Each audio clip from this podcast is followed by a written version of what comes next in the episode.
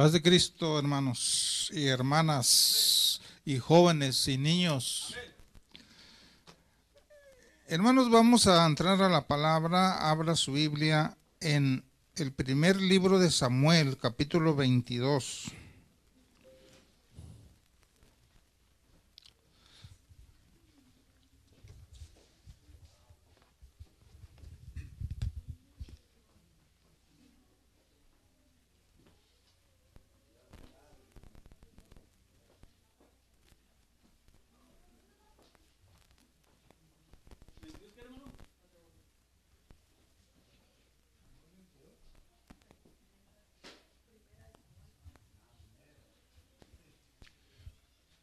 Del verso 1 en adelante, hermanos.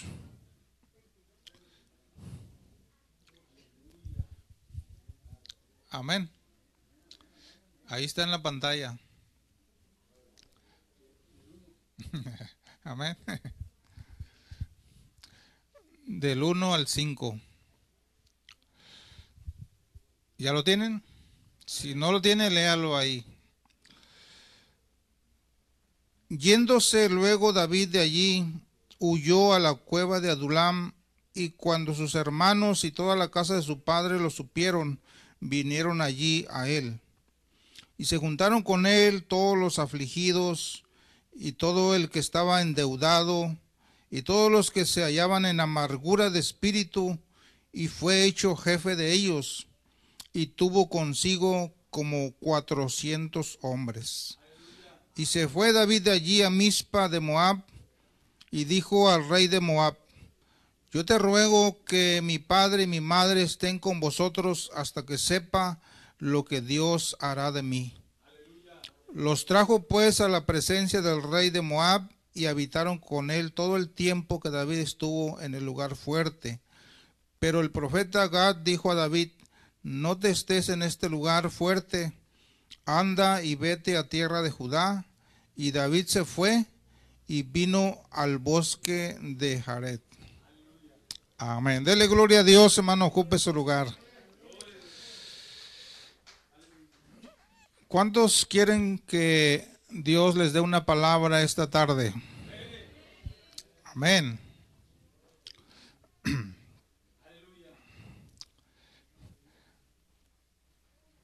Hemos en esta mañana salido a invitar personas y nos hemos gozado los que salimos. Amén. Eh, hubo gente que sí aceptó, hubo gente que no aceptó. Y este trabajo así es. Las personas, no todas eh, quieren, cada una tiene su llamado, su tiempo. Pero la Biblia dice que muchos son llamados y pocos escogidos. Y esos pocos somos nosotros y los que han de venir. Así que así es, hermanos, eh, la palabra eh, no es para todos, pero Dios tiene gente preparada para que sea ordenada a la vida eterna. Pero fíjense que entre el grupo que fuimos encontramos a una hermana que antes parece que ya venía aquí, pero hoy está con nosotros y la invitamos y ella aceptó venir. La hermana Benita, póngase de pie, miren, ella es Benita y aceptó de muy buena gana estar con nosotros este día. Así que algo sacamos. Amén algo bueno sacamos, ¿verdad? Así que Dios la bendiga y trátenla bien para que siga viniendo y, y que se quede. Amén. Así que nos da gusto que esté con nosotros y ojalá que el otro grupo pues también haya tenido algunos contactos y que pronto la gente pueda asistir. Si no, pues vamos a luego a darles otra visitada y así estarles motivando. Miren, este, escogí este pasaje, hermanos, porque ah, el deseo de Dios siempre ha sido, como lo vemos en la Biblia, es de una superación personal constante. No importa si ya tenemos cierta preparación, pero Dios siempre quiere que la gente se prepare más y más. Y fíjense que uno de los principios que Dios usa es que levantar gente eh, menos importante para llevarla a un crecimiento. Muy pocas veces el Señor agarró gente ya preparada para llevarla a crecer.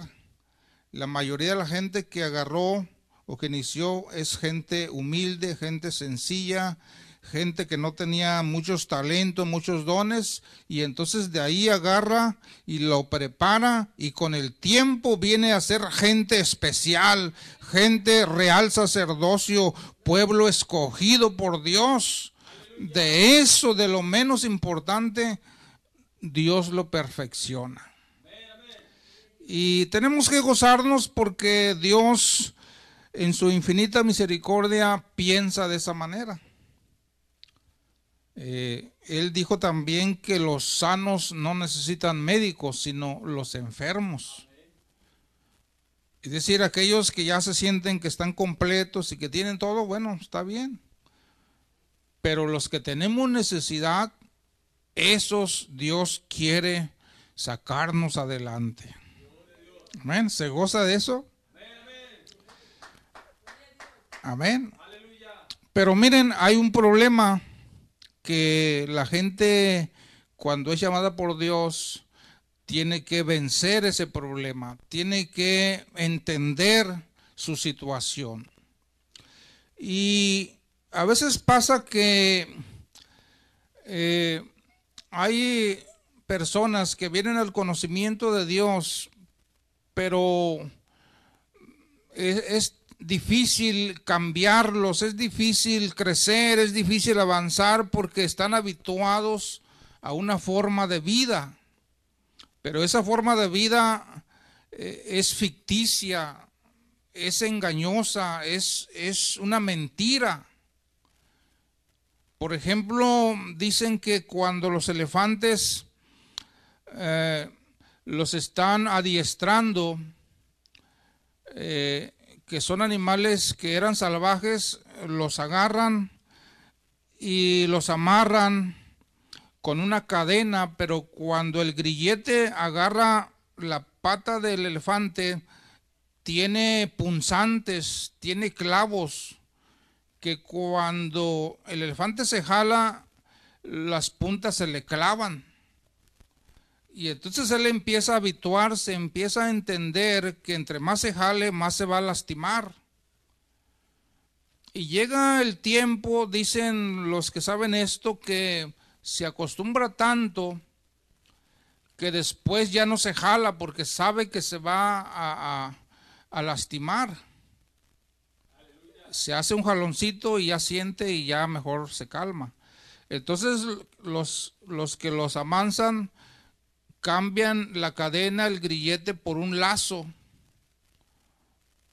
Y entonces como saben que ya están habituados, ya no hacen fuerza por soltarse. Y el elefante piensa toda la vida que así es normal, que así es su vida. Amén.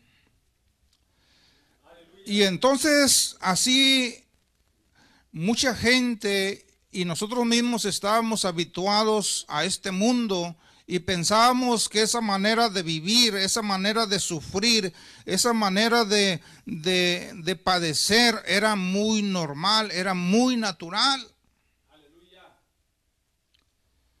Por ejemplo, las mujeres de antes, ellas siempre se habituaron y pensaron que, que cuando el marido les pega, es natural. Es mi marido, él tiene derecho a pegarme, a dejarme sin comer. Se habituaron y pensaron que, que así, si otra mujer le contaba, mira, también a mí me pasa, pues bueno, hay que aguantar, es que así es nuestra vida. Digo las mujeres de antes, ahora pues ya es diferente. Ahora ya los maridos no le pegan a sus mujeres. Ahora hasta ellas les pegan.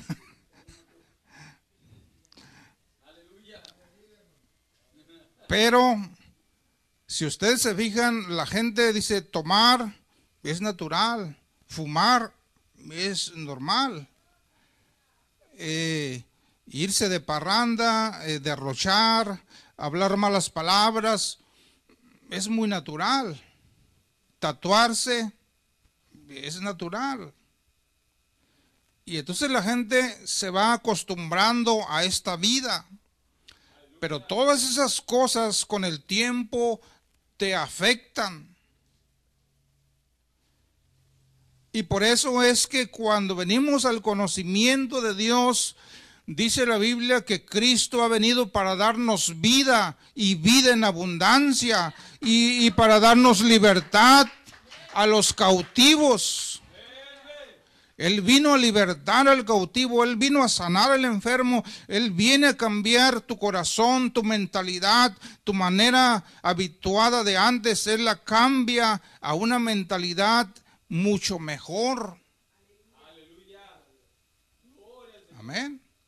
Por eso es que nosotros tenemos que, hermanos, esperar en Dios, creer en el Señor, aprender del Señor porque la voluntad de Él es que realmente seamos libres en esta vida y que seamos totalmente restaurados de en esta vida.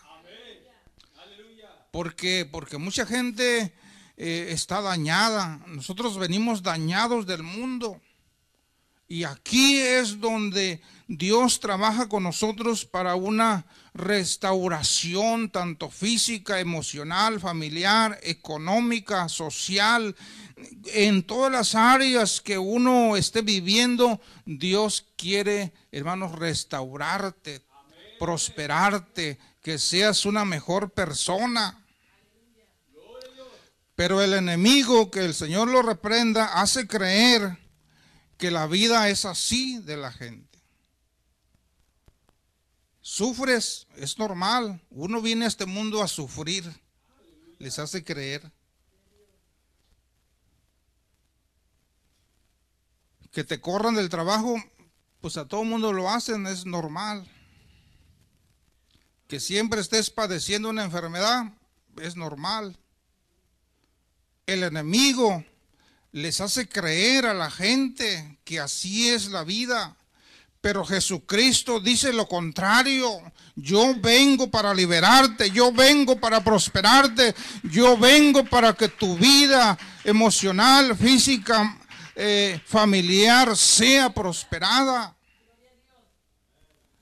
Hábitos, conductas contrarias, Dios quiere quitártelas. Quiere mejorar tu vida. Y entonces por eso mucha gente sigue amarrada a esa estaca de mentira. Porque el elefante, si realmente pensara y dijera, ya no es la cadena, ya no son los punzantes que me lastiman, es, es un lazo, hermanos, fácilmente arrancaba esa estaca y se llevaba todo lo que estuviera a su paso. Y así usted y yo, cuando nosotros nos disponemos, hermanos, a salir adelante, salemos porque Dios está con nosotros, porque Dios nos ha enseñado cosas nuevas, cosas diferentes, cosas mejores. Y entonces, hermanos, lo que acabamos de leer es que David, ese que había vencido a Goliat, ese que mataba leones, ese hombre o joven que Dios estaba con él, de momento tuvo una, un tiempo de persecución, de momento tuvo un tiempo donde él no sabía qué hacer. Claro, él iba empezando su carrera como, como hombre de Dios. Se confundió, este, se turbó. David tuvo que huir porque Saúl lo estaba persiguiendo para matarlo. y matarlo con ganas, con, deseos de acabar con él. Y entonces David se da cuenta de que hay una cueva donde esconderse.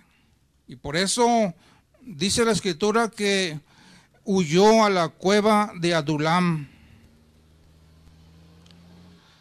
Y estaba leyendo sobre esta cueva, está a 24 kilómetros de Jerusalén. Para llegar a esa cueva hay un camino estrecho. Es decir, que cuando alguien quiere cruzar, fácilmente lo pueden atajar, o lo podían, no sé cómo esté ahora. Pero ya que eh, camina ese trecho angosto, la cueva, hermanos, es grande, es, es profunda. Porque ahí, hermanos, eh, cuando él llega, había otras gentes. Y entonces él se refugia ahí y, y, Adulam precisamente quiere decir lugar de escondite, lugar cerrado, lugar escondido. Eso quiere decir Adulam. Y por eso la gente se refugiaba ahí. Y como él no sabía para dónde correr, para acá hay enemigos, para allá hay también, para allá y pues aquí mero me, voy a esconder. Se refugió ahí. Por eso es que cuando sus hermanos y toda la casa de su padre lo supieron, vinieron ahí con él. Imagínense. Ya no era solamente cuidarse él, ahora tengo que cuidar a mi mamá, a mi papá y a mis hermanos, porque también cuando alguien se levantaba contra el rey, acababa con toda la familia. Por eso es que su papá y su mamá tuvieron que huir. Y cuando supieron que David estaba ahí, dijeron, vamos allá también. Y entonces,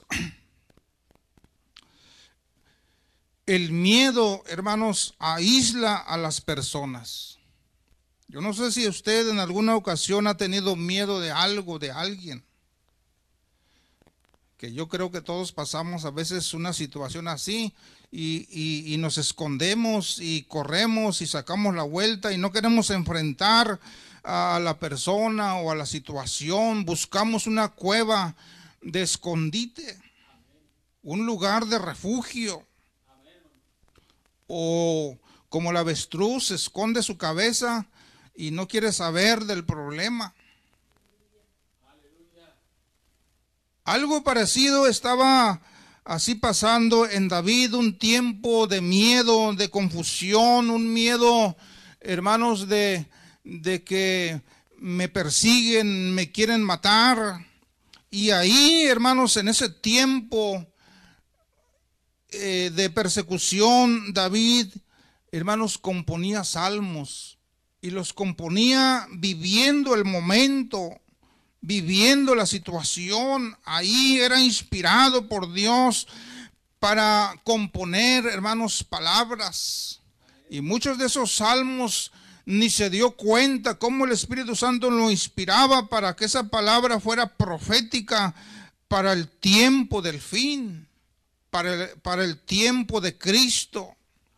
Él no se dio cuenta que muchos versículos fueron puestos en su mente, en su corazón y escritos como profecías que debían cumplirse. Es decir, Dios tiene el control de cada situación, de cada lugar, y lo proyecta al tiempo futuro. Por eso es que lo que te está pasando hoy puede ser algo profético para la vida después que tienes o que tenemos. Por eso es que no hay que desesperarnos, no hay que, hermanos, eh, dejarnos derrotar. Dios tiene el control y algo va a hacer a su tiempo, a su momento. Dios nos va a sacar adelante. Tenemos que creerlo y esperarlo. Por eso en ese salmo, por ejemplo, el 142, una parte dice, líbrame de los que me persiguen porque son más fuertes que yo. Y eran más fuertes, eran más gente. Pero tú eres mi esperanza, tú eres mi confianza, tú eres mi alto refugio. Y se, hermanos, esperaba en Dios. Por eso más adelante dice, quiero dejar a mi mamá, a mi papá aquí y voy a ver qué Dios hace de mi vida. Esperando en Dios que Él moviera su vida, su situación. La familia entonces viene con, con David porque la condición, hermanos, cuando a nosotros nos pasa algo como padres o como madres, afecta a tu familia. Quieras o no, lo que a mí me pase, mi familia es afectada para bien o para mal. Amén. Por eso es que tú tienes que darte cuenta de que necesitas perseverar en el camino de Dios por el bien de tu familia, por el bien de tus hijos, por el bien de tu casa, por el bien de tu propiedad, por el bien de todas las cosas que tienes, porque lo que tú hagas o te pase va de por medio la familia. Y más en él, como les digo, si Saúl hubiera alcanzado a su papá, a su mamá, a sus hermanos, los mata. Saúl era como los leones. Cuando encuentran otra leona con, con sus leoncitos, los matan para que, para que ellos ah, engendren su, su descendencia. Ah, estos son tus papás. Hay que acabarlos. Porque, porque todo aquel que es su familia está en contra de mí. Así era el pensar de, antes de la gente. Entonces, hermanos, llega ahí a la cueva y ahí, hermanos, encuentra gente de todo tipo, vamos a decir.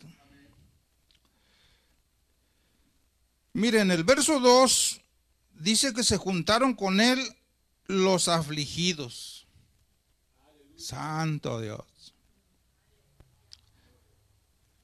como llegar a un lugar donde esperas ánimo, motivación, apoyo, llegas a un lugar donde te bajan los ánimos todavía más.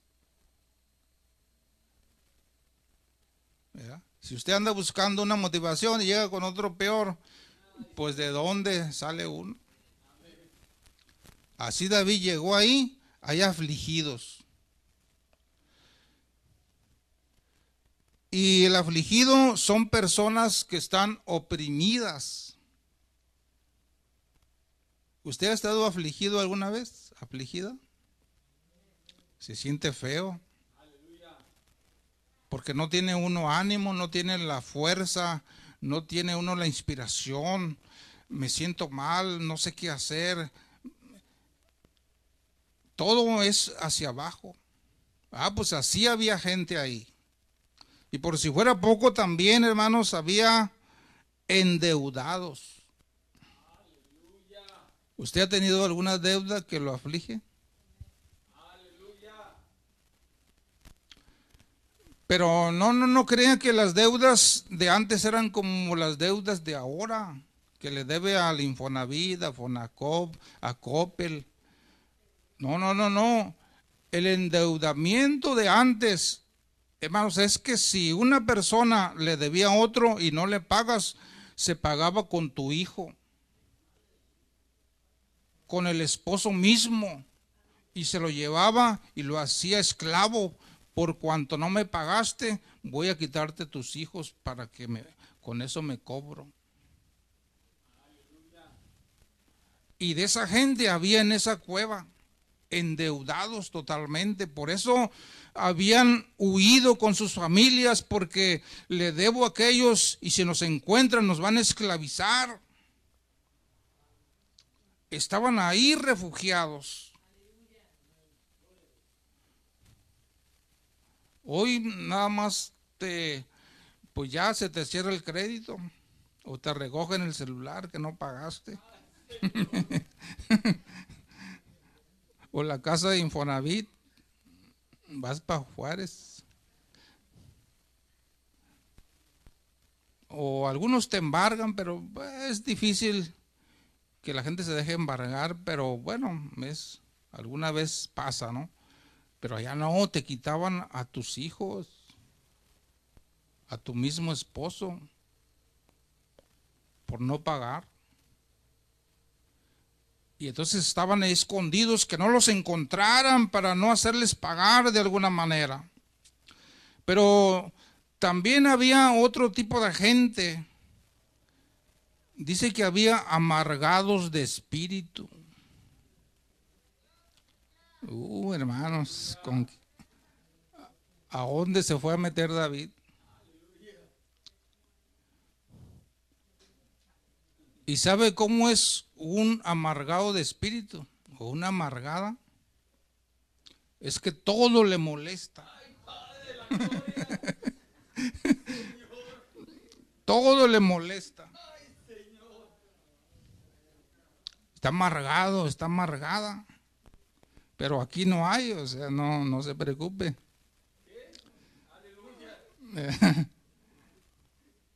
¿Por qué esto? ¿Por qué aquello? Y es una amargura, es, es un, un coraje, es una cólera.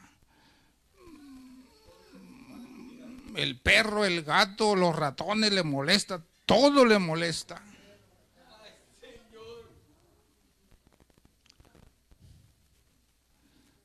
Me acuerdo de un joven en una, en una ocasión, estas moscas cochinas, les pegaba hasta las moscas. Bueno, sí, son muy pegajiosas a veces, pero cómo me repugnan estas moscas y les empegaba a pegar. Una persona amargada, pues de esos había en la cueva.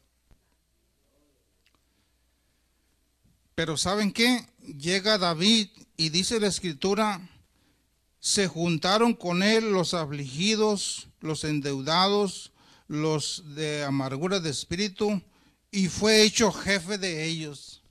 Santo Dios. Imagínense. Pura gente de primera calidad. No, hombre. Pura gente que de plano no, no. Es una vergüenza ser jefe de ellos porque gente así como. Pero sin embargo, la escritura dice que fue jefe de ellos y tuvo consigo como 400 hombres. Imagínense cuántos había en la cueva. Había un gentío ahí de, ese, de esa calidad.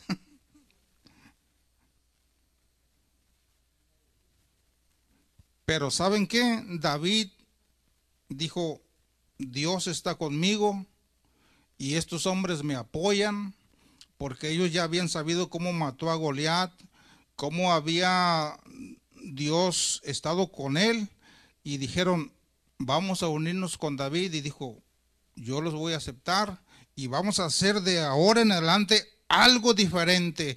Vamos a ponernos en las manos de Dios, vamos a hacer las cosas, unámonos y algo tenemos que hacer. Y se juntaron con él, hermanos. Y saben que este tipo de gente, más adelante, hermanos, fueron nombrados los valientes de David el espíritu, hermanos, se les levantó tanto que se hicieron fuertes, se hicieron poderosos. La presencia de Dios estaba con ellos. Tenían un líder especial. Su ánimo se levantó y se hicieron hombres totalmente valientes y, y ellos fueron los que mataron a los, a los descendientes de los gigantes. Se hicieron hombres muy poderosos, muy valientes no eran eh, este, corpulentos, sino tenían mucha valentía. Porque Dios estaba con ellos. Y, y si usted lee la escritura, estos hombres, hermanos, fueron los que pelearon con David, salieron a batallas y ganaban. Dios los respaldaba.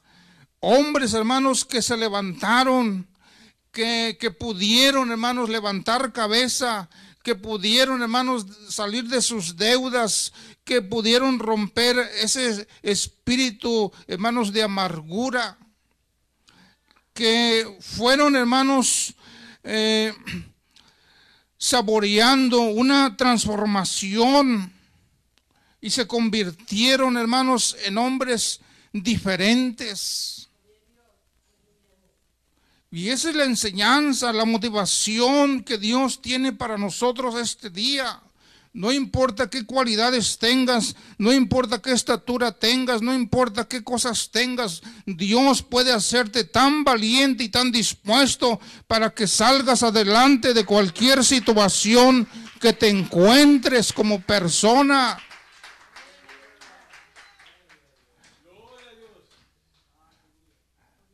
Y, estos hermanos fueron hombres de renombre por las cosas que llegaron a ser. Hombres tremendos. Mataban a mucha gente, se enfrentaban. Uno fue capaz de, defender un terreno solo. Otro mató a unos leones de Moab en un, hoyo. Otro mató a otro gigante y, defendían a, David y estuvieron con él todo el tiempo. Y dijo que los hizo los, los más cercanos a él porque eran valientes en extremo. Pero fíjese de, dónde, de dónde estaba esa gente. En una cueva, con todas esas desventajas en su vida Y llega alguien que los motiva, que es ejemplo de ellos y los siguen. Y se hacen, hermanos, gente transformada. Por eso es que tú, el problema, la enfermedad, la necesidad, lo que se te venga a la vida, tú puedes vencerlo en el nombre de Jesucristo. Tú puedes salir adelante porque hay un cambio, hay una transformación en tu vida. Nada ni nadie, hermanos, puede atemorizar nuestra vida porque el poder de Dios está con nosotros. Porque la fuerza, la actitud, la conducta de nosotros ha sufrido una transformación para mejorarnos. Pero hay que creerlo, hay que vivirlo, hay que hacerlo. Y vamos a comprobar cómo esto, hermanos, se cumple en nosotros. Aunque la cueva sirvió de refugio, pero ese lugar no era el que Dios quería para David. Ya Dios lo había llamado, ya Dios lo había escogido. Y Dios estaba pensando en él ponerlo como rey en un lugar especial. Porque el corazón de él era conforme al corazón de Dios. Porque David tenía pensamientos y deseos de bien para defender al pueblo, para servirle a Dios. Por eso es que dice que Y se fue David de ahí a Mispa de Moab y dijo al rey de Moab, yo te ruego que mi padre y mi madre estén con vosotros hasta que sepa lo que Dios hará de mí. Es decir, eh, la vida de David, el pensamiento de David era estar dentro del propósito de Dios. Hasta que sepa yo qué Dios va a hacer de mí, porque yo estoy en las manos de Él. Y es lo mismo que pasa con usted, que pasa con nosotros. Nosotros estamos en la mano de Dios. Nosotros estamos en el propósito de Dios, que si el médico te dice que ya te vas a morir, no le creas porque tu vida está en las manos de Dios. Que si el profesor te dice, que si el maestro, que si el dueño te dice, no lo creas, tu vida está en las manos de Dios. Amén. Porque a veces la gente nos atemoriza con las palabras que dice y si uno lo cree, ahí viene el temor, el miedo. Pero no hay que creerles, hay que creerle a la palabra de Dios. Que te va a pasar esto, que te va a pasar aquello, no le creas. Tú cree y espera en lo que Dios diga de tu vida. Amén. Por eso es que David, aunque era perseguido, enfrentó esta situación, pero él decía, yo sé que mi, mi, vida está en la mano de Dios y yo voy a seguir esperando en Él. Entonces, hermanos, debía dejar una vida de andarse escondiendo. Debía David dejar una vida opacada y debía entrar a la tierra prometida. Debía entrar a la conquista, debía entrar a la pelea y poseer lo que Dios le estaba dando. Y él lo entendió muy bien y lo hizo. Y ven cómo después, a través de los años, fue un rey, hermanos, conquistador, un rey en la cúspide, como pocos reyes llegaron.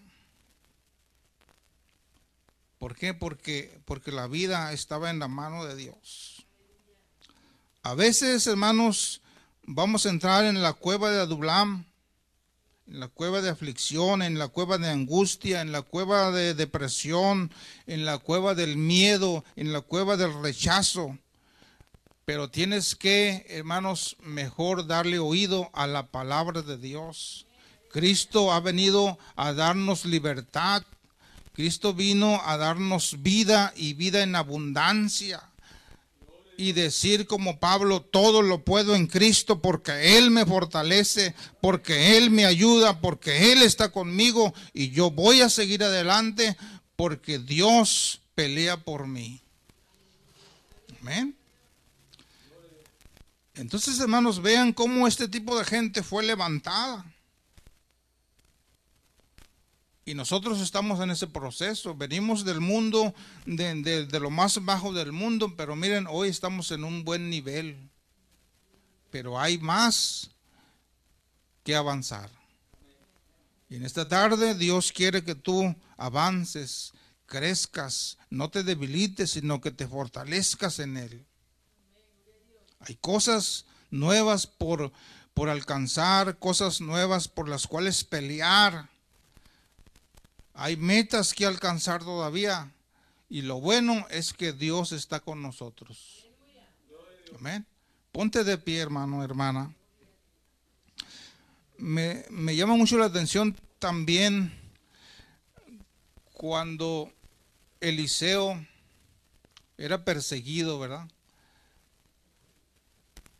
Y su criado dijo, mira Señor, nos tienen rodeados. Sí, este, nos tienen rodeados, pero más son los que están con nosotros que los que están en contra. Señor, te pido que abras los ojos a mi siervo para que vea. Y miró, dice que los montes estaban llenos de gente de caballo y carros de fuego, listos para defender al profeta. Y esa, esa, esa visión espiritual es la que Dios nos quiere dar y que vivamos en ello. Una visión donde todas las cosas están a nuestro favor.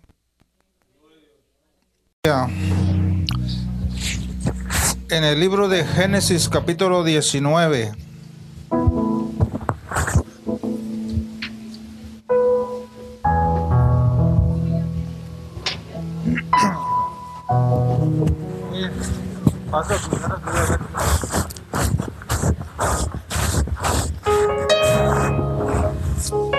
Vamos a leer, hermanos, en el verso 19 al 26.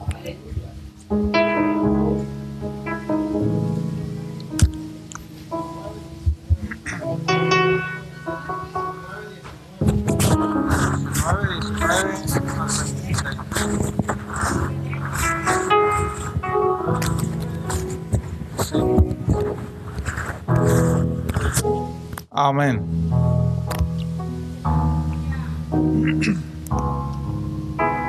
A ver, encuéntrenlo por ahí. Vamos a leer.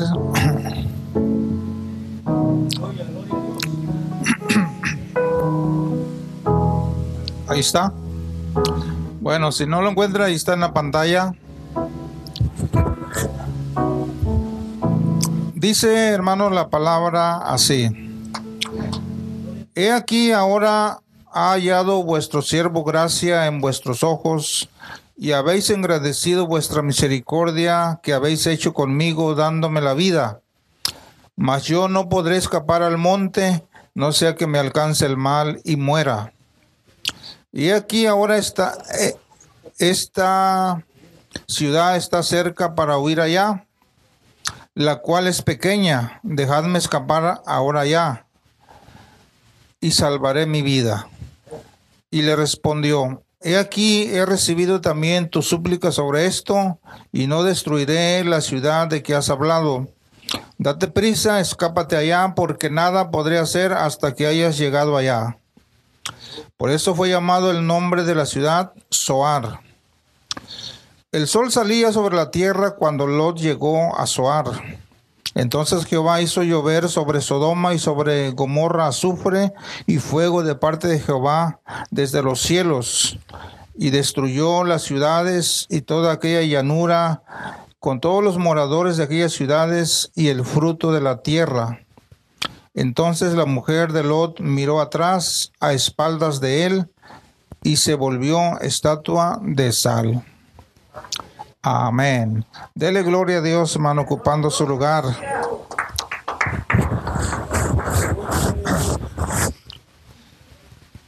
Bueno, invito hermanos a que apague su celular, a que ocupe su lugar, a que esté atento a la palabra a que usted se lleve algo en su corazón, en su mente en este día de la palabra de Dios, ya que ella es la que nos alimenta, hermanos, nos motiva, nos endereza el camino si nos vamos saliendo. Hermanos, eh, a través de los años, pues uno aprende cosas. Quiero decirle esto. Hay hermanos o hermanas que a veces la palabra les cae muy bien y creen que uno lo dice por ellas o por ellos. Y llega ese pensamiento y lo está diciendo por mí, porque sabe, porque me vieron o porque X. Pero hermano, sabe que no, la palabra no está dada a alguien en lo personal. Lo que pasa es que cuando la palabra nos llega es porque andamos nosotros mal. Y uno piensa que es por nosotros, pero es la palabra la que llega cuando uno anda mal. Al hermano, hermana que anda bien, se goza porque dice, pues eso está bien, no, no me siento que esa palabra me atropelle, que me golpee, me siento gozoso. ¿Por qué? Porque anda en obediencia. Amén.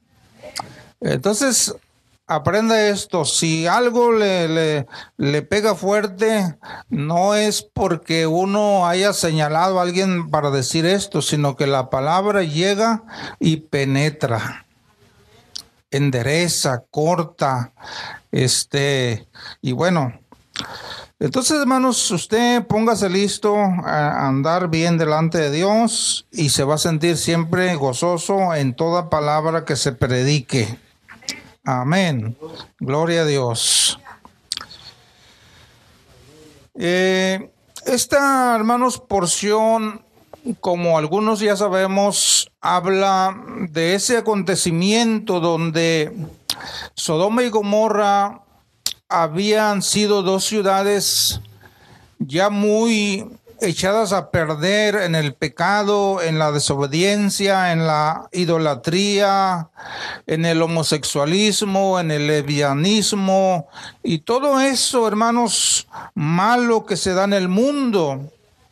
Esto quiere decir que no en este tiempo solamente ha habido maldad, sino que en años anteriores la maldad llegó a subir tanto, hermanos, que llegó a la misma presencia de Dios para él darse cuenta que esa ciudad, que esa gente era, hermanos, irreversible.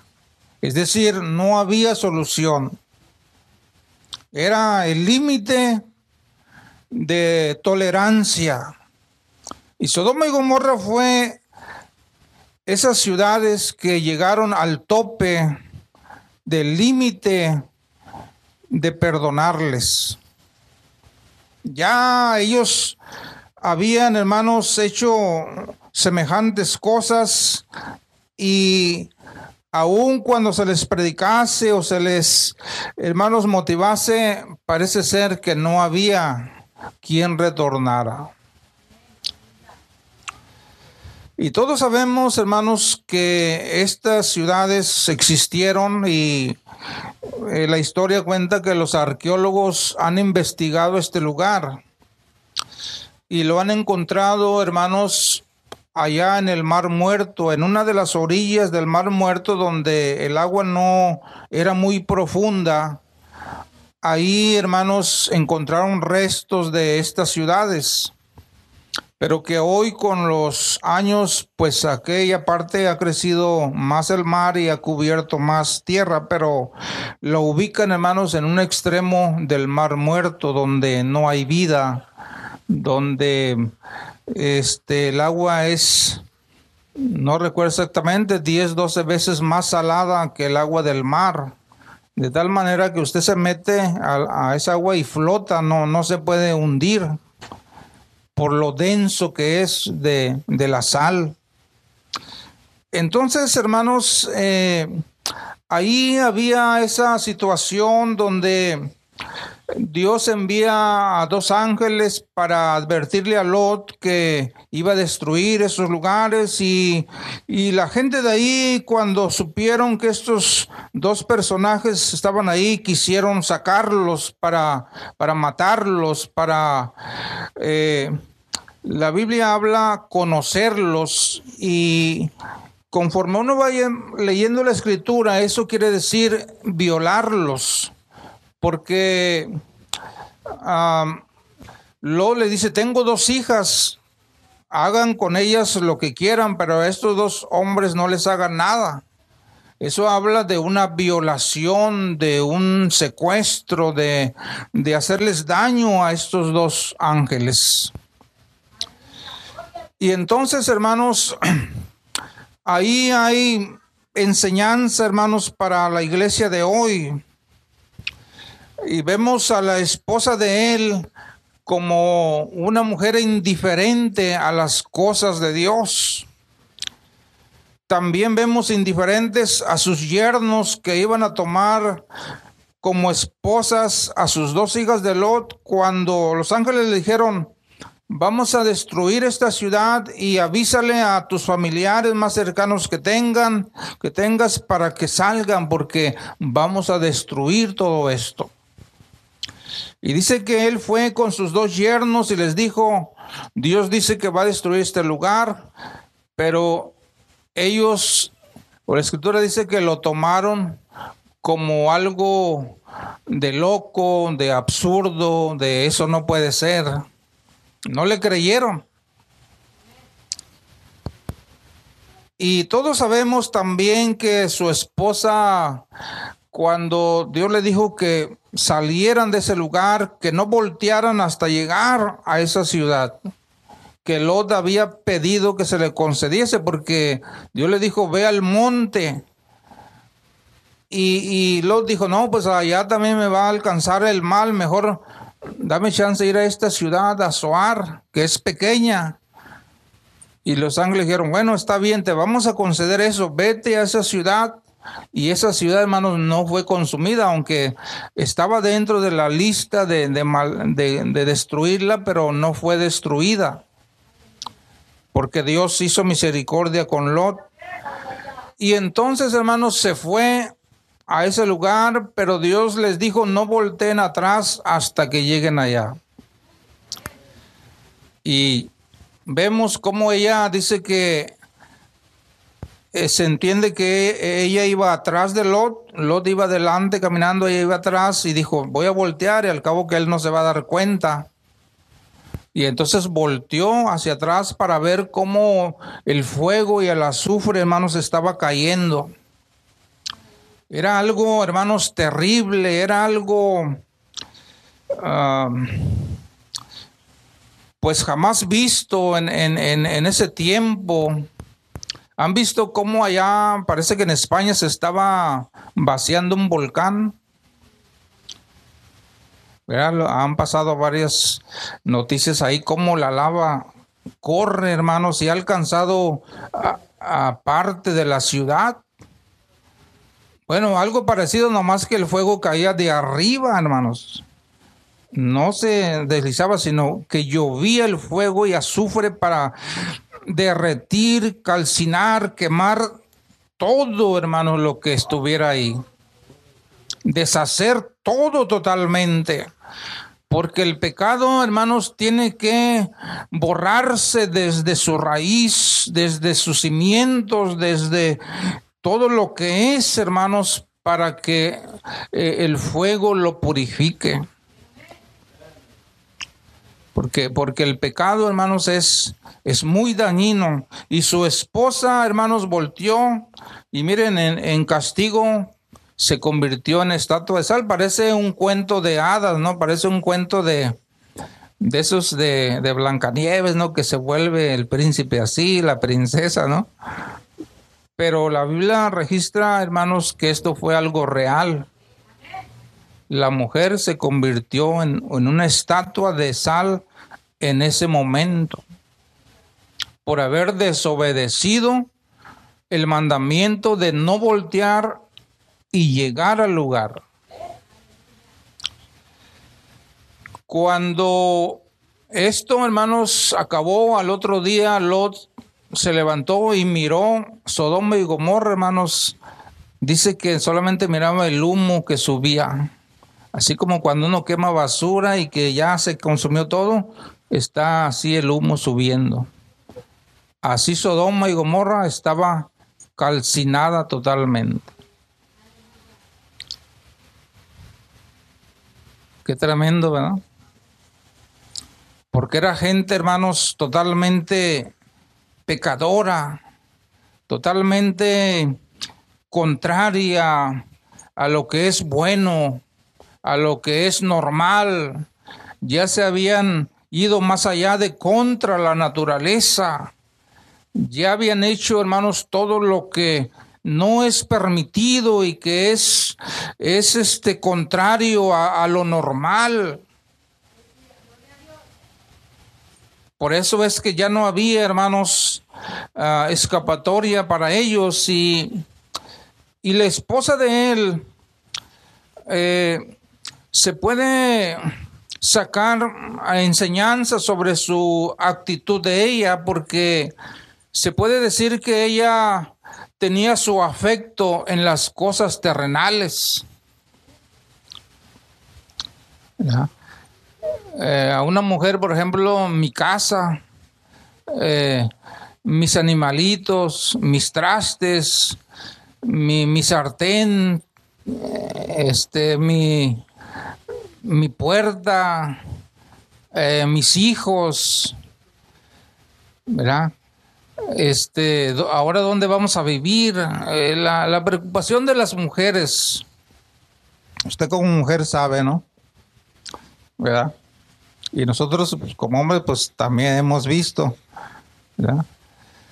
Oh, es que cómo voy a dejar mi casa, ahí tengo mis arbolitos, ahí tengo mis plantitas, ahí tengo mi, mi gatito, ¿verdad? Mi carro ahora, este, mi dinero ahí en el colchón, la alcancía. ¿verdad? Este, todo eso que a mí me ha costado. Y entonces ella, hermanos, da la impresión de que tenía un afecto terrenal. Y que en dado momento, hermanos, nosotros tenemos que hacer esta decisión también. Dice el Señor que Él va a venir por su iglesia y que van a ser levantados. Y cuando uno piensa en eso, puede alguien decir, ¿y, mi casa? ¿Y mi carro?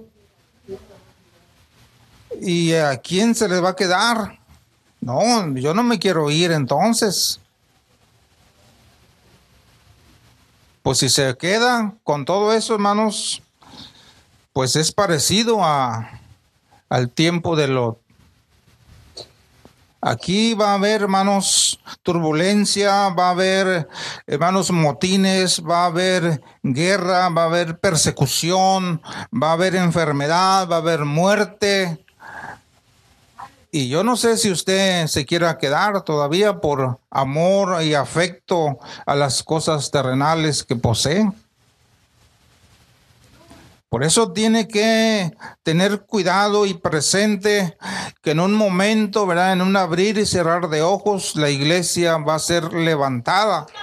Y el Señor Jesucristo, allá en Lucas capítulo 17, relatando de los tiempos finales, diciéndoles lo que va a acontecer, en un momento mete esta escritura de Génesis y les dice, acordaos de la mujer de Lot allá en Lucas capítulo 17, que no lo leo ahorita, pero estoy haciendo referencia a que Cristo lo mencionó.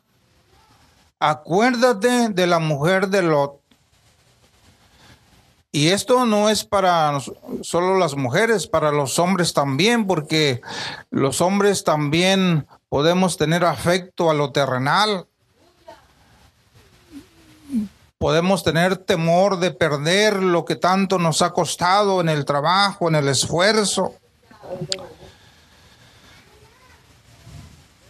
Y, y por eso mucho cristiano, cristiana, también se regresa y voltea hacia atrás. Esto también tiene una aplicación de dejar la iglesia de dejar las cosas de Dios y estar volteando hacia el mundo, hacia atrás, hacia el atractivo terrenal.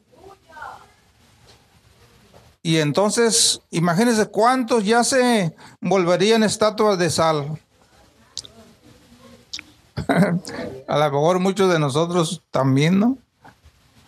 Porque hay tiempo que nos regresamos, si no en hechos, en pensamiento también esto de la iglesia ya no tiene atractivo, ya no me gusta, ya no quiero, ya estoy harto, harta, me regreso con la mirada de mi corazón hacia las cosas de antes. Y algunos físicamente se regresan, es decir, ya no me congrego, ya no voy, ya no quiero, me voy. Y por eso el Señor les dice, acuérdense de la mujer de Lot, que no es bueno voltear hacia atrás, no es bueno regresarse, no es bueno poner un afecto en las cosas terrenales, ni mucho menos tu amor, tu corazón en las cosas terrenales, porque donde está vuestro corazón, ahí estará vuestro tesoro. Porque donde se pone el corazón, ahí es lo que más eh, valoramos, lo que más, hermanos, eh, nos llama la atención. Y nuestro corazón debe estar en las cosas de Dios, no en lo terrenal.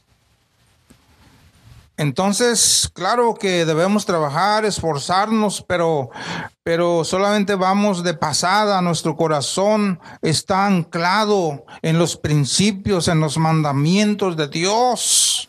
Ahí estamos siempre, hermanos, perseverando en nuestro pensamiento, en la fe, en, en, en, todas formas de buscar a Dios. Ahí vamos a estar siempre, hermanos, anclados. Y a veces, hermanos, razonar las cosas de Dios es muy difícil. Porque si nosotros, hermanos, pensamos, ¿por qué está pasando esto? ¿Por qué Dios hace esto? ¿Por qué en el mundo está pasando todo esto? Encontrarle, hermanos, una forma de, de descifrar el por qué es difícil. Tanto los hombres antiguos como los de hoy pensamos, ¿por qué Dios permite esto? ¿Por qué Dios permite esto que a mí me pase? A mí que le he servido. ¿Por qué Dios permite esto otro?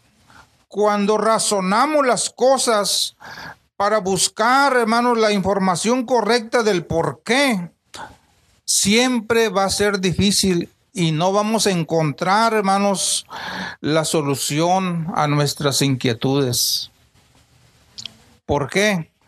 Porque Dios, hermanos, tiene propósitos muy grandes y muy eh, eternos y a los años. Lo que Dios hace ahora puede ser algo que va a tener un resultado años adelante.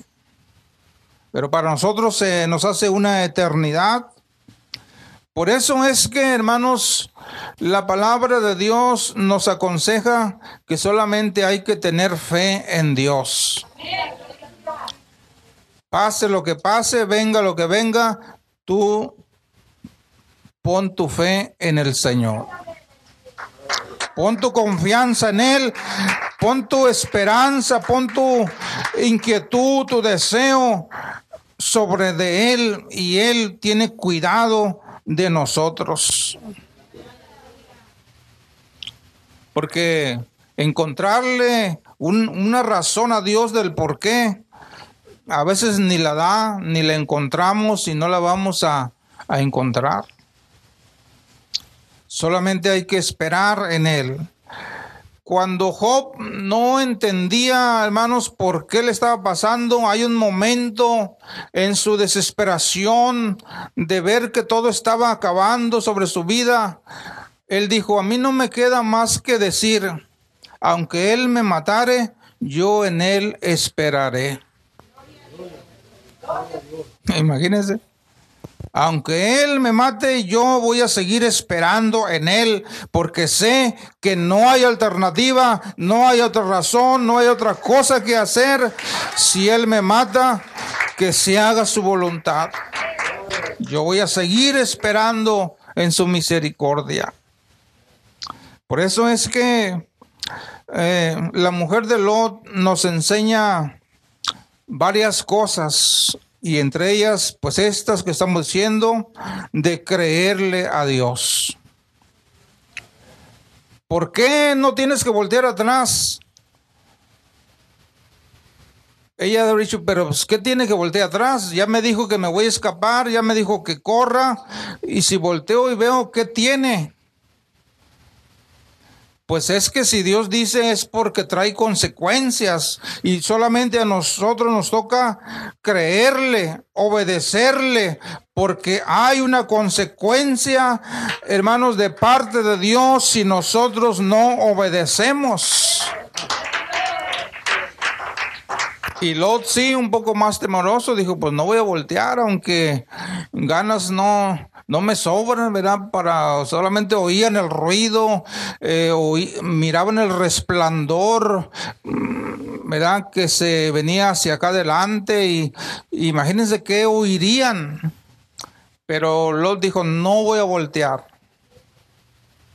Y eso es parecido a hoy en este tiempo que hay mucho vandalismo, mucho secuestro, mucho asalto, mucha muerte, yo no voy a voltear a estas cosas.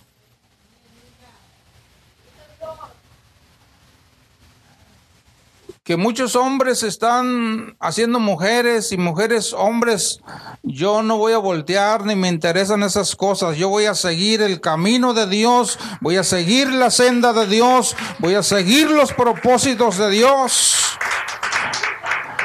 Y tú oyes un ruido atrás de ti, que el presidente de la República dijo esto, que tal gobernador se llevó tanto dinero y que allá hicieron los soldados esto, tú sigue adelante.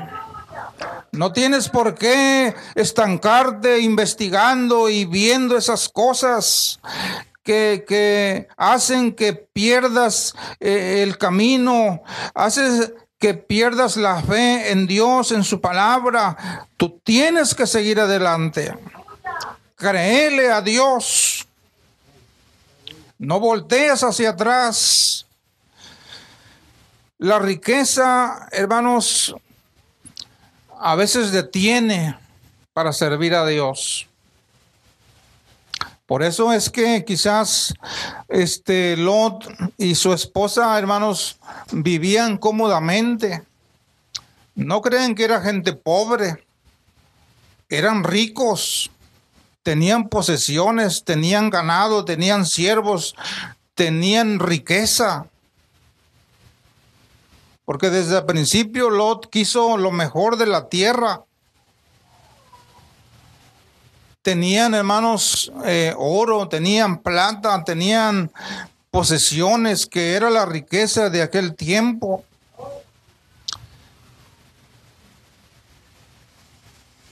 Y perder, hermanos, todo eso porque, porque no se llevaron más que sus ropas y quizás agarraron algunas, algún dinero en, en una bolsa, no sé, pero no se pudieron llevar ni su vaca, ni su perro, ni sus terrenos, nada se pudieron llevar. Porque aparte el tiempo apremiaba. Porque, porque lo levantaron desde temprano. Porque queremos que antes que amanezca o cuando el sol esté rayando es cuando la ciudad se va a destruir. Así que tienes que irte rapidito. Imagínese usted que, que hoy anuncien ahorita un tsunami. ¿Usted va a ir a su casa a recoger cosas todavía si el mar ya viene?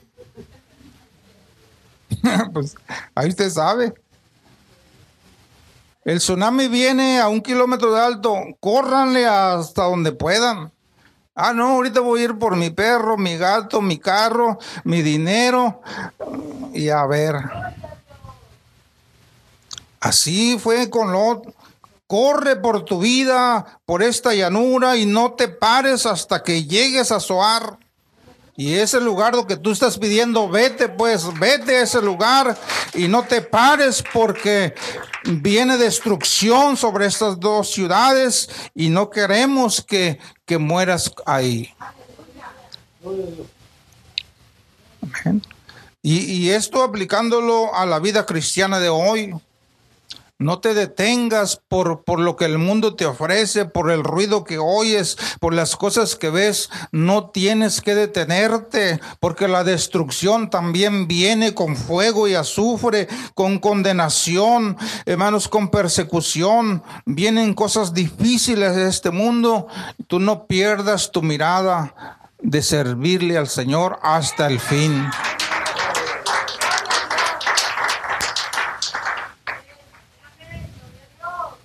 Porque el Señor habla del afán y la ansiedad de este mundo que se hace un obstáculo para la salvación.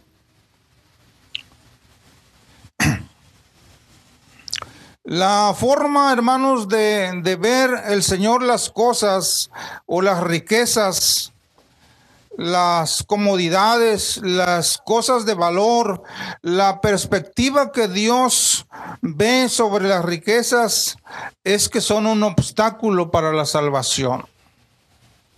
Y qué bueno que aquí no, no habemos ricos.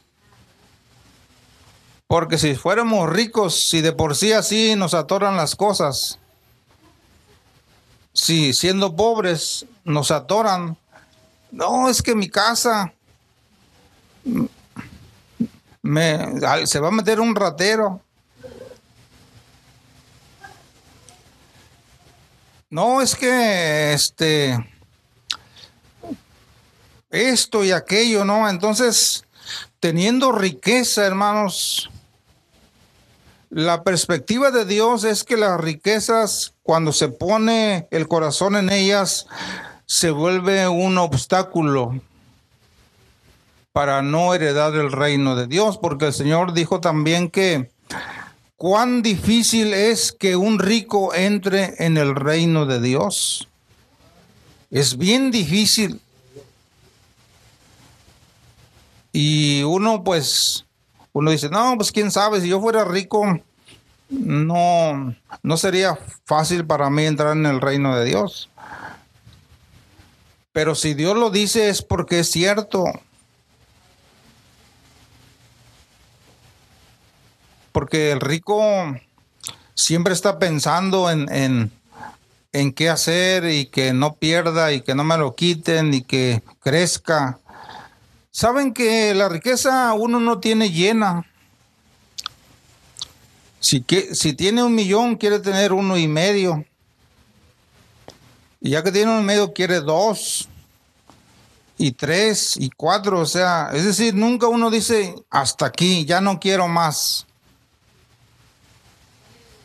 Así es la riqueza, te atrapa y te seduce y te va aprisionando.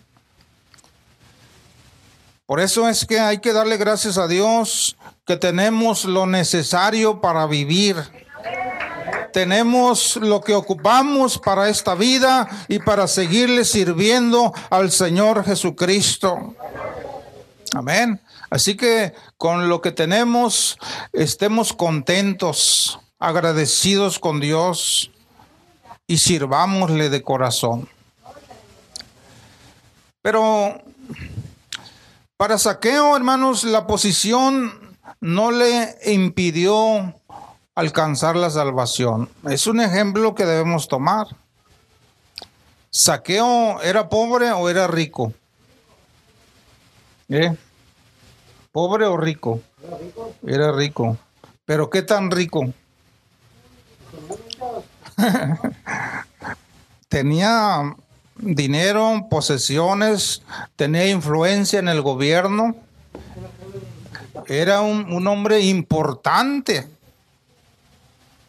Pero cuando Cristo llega a su vida, Saqueo, hermanos, es capaz de, regresar lo que había robado y de, y de dar de su riqueza porque eso es lo que hace la obra de Dios cuando llega a tu mente, a tu corazón, tu situación espiritual, tu situación en pensamiento cambia para un mejor estado espiritual.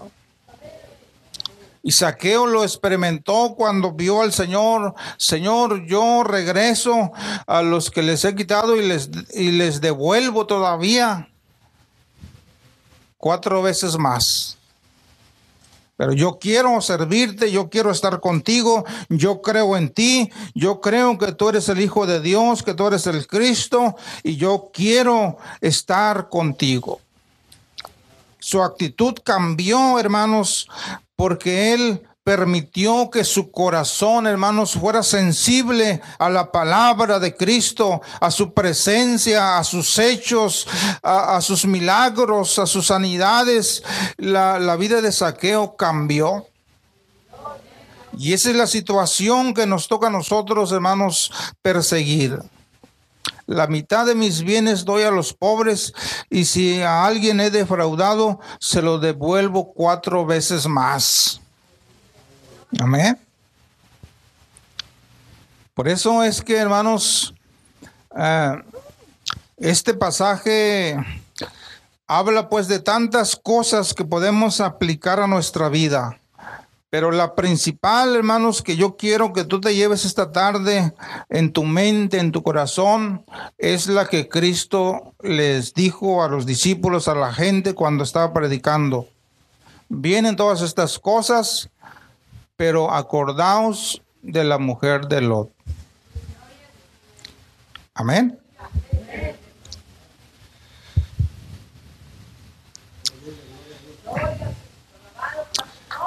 Dice asimismo, como sucedió en los días de Lot, miren lo que ellos hacían en Sodoma y Gomorra. Comían, bebían, compraban, vendían, plantaban, edificaban. Más todo lo demás, ¿no? Que, que no se alcanza a decir. Mas el día en que Lot salió de Sodoma, llovió del cielo fuego y azufre y los destruyó a todos. Así será el día en que el Hijo del Hombre se manifieste. En aquel día, el que esté en la azotea y sus bienes en casa, no descienda para tomarlos.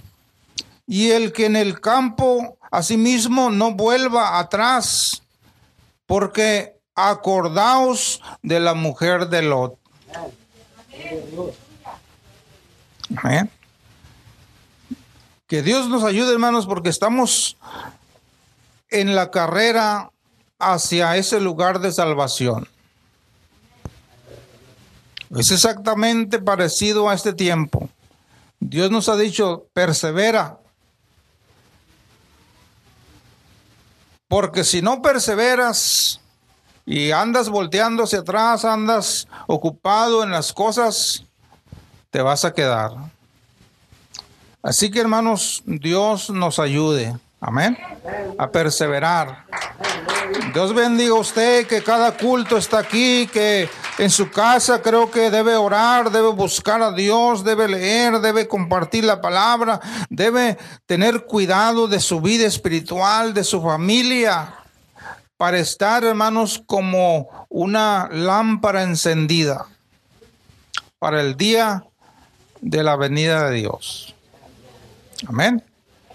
Póngase de pie. Vamos a darle gracias a Dios por esta palabra.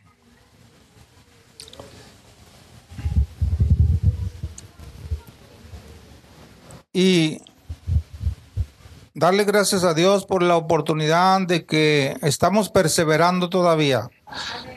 Quizás con faltas, con deficiencias, con alguna enfermedad, con lo que algo que hayamos o estemos batallando, pero aquí estamos con el propósito de seguir adelante.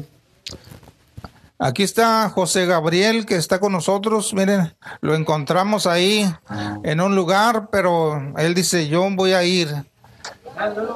Y qué bueno que, que este, no va a voltear para atrás. Amén.